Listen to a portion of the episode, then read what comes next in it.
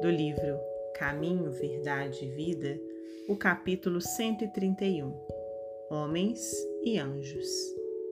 Enquanto os anjos, sendo maiores em força e poder, não pronunciam contra eles juízo blasfemo diante do Senhor. Segunda Epístola de Pedro, capítulo 2, versículo 11.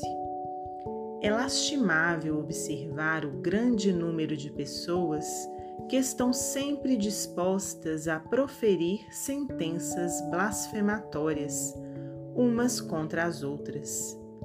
A leviandade domina-lhes as conversações, a mesquinhez lhes corrompe as atividades nos mais diversos setores da vida. Exceção feita aos sinceros cultivadores da luz religiosa, quase todos os homens se conservam à porta de situações ásperas em que o esforço difamatório lhes envenena a vida. Alimentam antipatias injustas para com os irmãos de atividade profissional, pelo próximo que lhes não aceita as ideias pelos companheiros que se não afinam com seus princípios.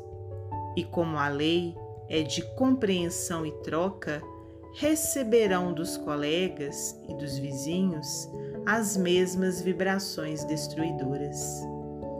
Guerras silenciosas nesse sentido têm, por vezes, secular duração.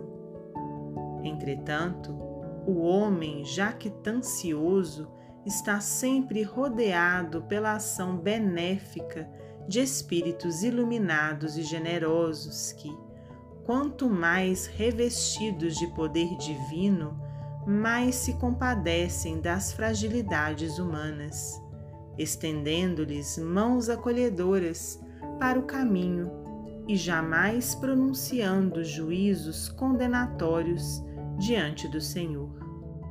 Toda vez que fores compelido a analisar os esforços alheios, recorda a palavra de Pedro.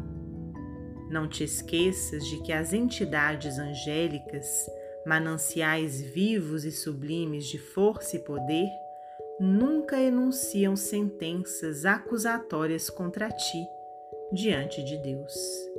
Emmanuel Psicografia de Francisco Cândido Xavier.